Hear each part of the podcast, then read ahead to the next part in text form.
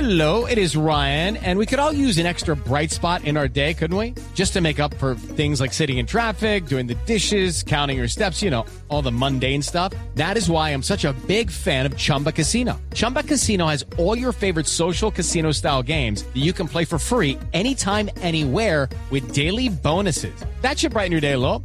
Actually, a lot. So sign up now at chumbacasino.com. That's chumbacasino.com. No purchase necessary. BGW. Void were prohibited by law. See terms and conditions. 18 plus. Última fecha del fútbol profesional colombiano, don Ricardo Orrego, porque se quejó el técnico del equipo de la Equidad por el arbitraje de ayer. Eh, Alejandro, ¿quién fue el que pitó ayer eh, en el estadio de Techo? Ganó el equipo de Equidad 3 a 1 en Vigado y pitó Ulises Arrieta. Sí.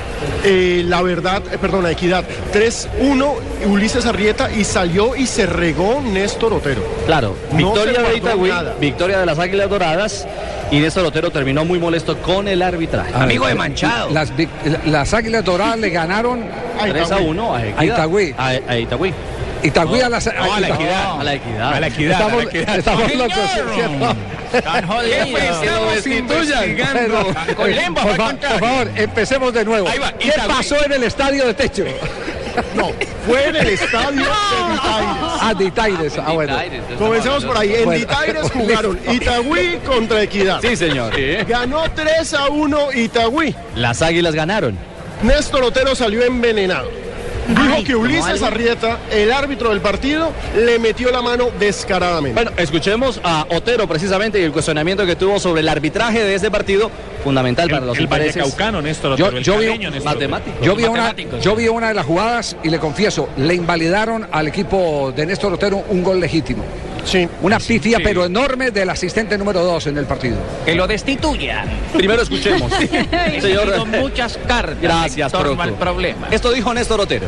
Seguimos de octavos, por gol diferencia somos octavos, así que seguimos estando dentro. Si el torneo terminara hoy, estamos clasificados. Entonces, nos toca que seguir remando, como se dice, para mejorar, pero me parece que es un partido atípico, ¿no? Nos anulan un, nos anulan un gol legítimo, que no fue de lugar, era el 1-1. Claro, todavía nos preguntamos por qué lo anularon.